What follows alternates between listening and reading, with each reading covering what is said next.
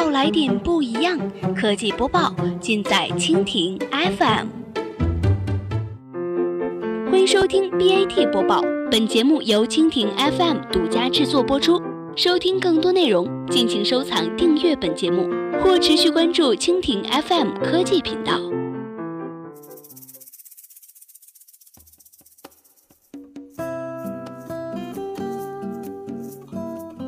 大家好，欢迎收听今天的 BAT 播报。今天呢，我们来关注一下天猫六幺八收官之时，马云和张勇在哪？在今年天猫六幺八收官阶段呢，阿里巴巴董事局主席马云和 CEO 张勇却没有一个在阿里巴巴。马云去了美国，张勇去了欧洲，这到底是个什么节奏？阿里巴巴的战略着眼点已经放眼全球，而天猫六幺八更像是阿里全球化战略的一场试验。在天猫六幺八高潮即将到来之前呢，马云动身前往了美国，参加阿里巴巴主办的中小企业论坛。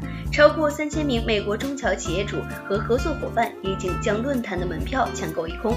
马云为什么会选择在这个时间点同美国的中小企业见面呢？据知情人士透露，这凸显了阿里全球化的战略地位。天猫六幺八的热度能够有助于让大洋彼岸有更好的体感。而且举办一个专门为美国中小企业量身打造的贸易展会，也是马云的夙愿。在当地时间十九日下午呢，美国中小企业论坛开幕前的一天，马云和密歇根州副州长见了面。这次的中小企业论坛，密歇根州有六百三十七家企业注册参加，其中一百零三家来自底特律。他表示呢，现在中国对于密歇根州越来越重要，是和当地经贸往来最重要的国家之一。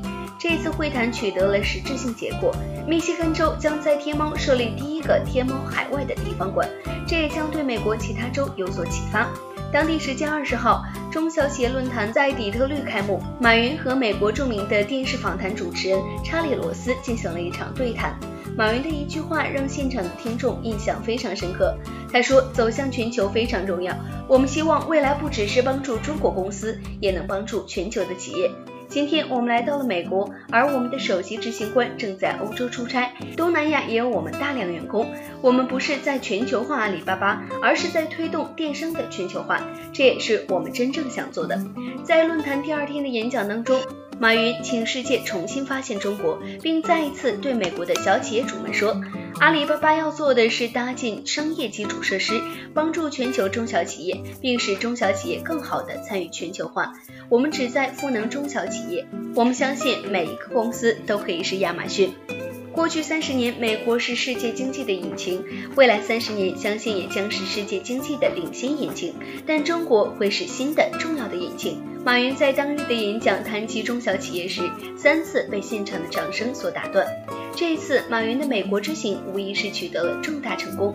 他的一举一动，甚至是连底特律的当地机票售罄、酒店的一房难求，都成为人们津津乐道的话题。马云在美国的演讲视频也成为了互联网上的热点。好了，以上就是我们今天节目的全部内容，感谢您的收听。如果你喜欢我们的节目，可以点击屏幕上方的星星来收藏我们的节目。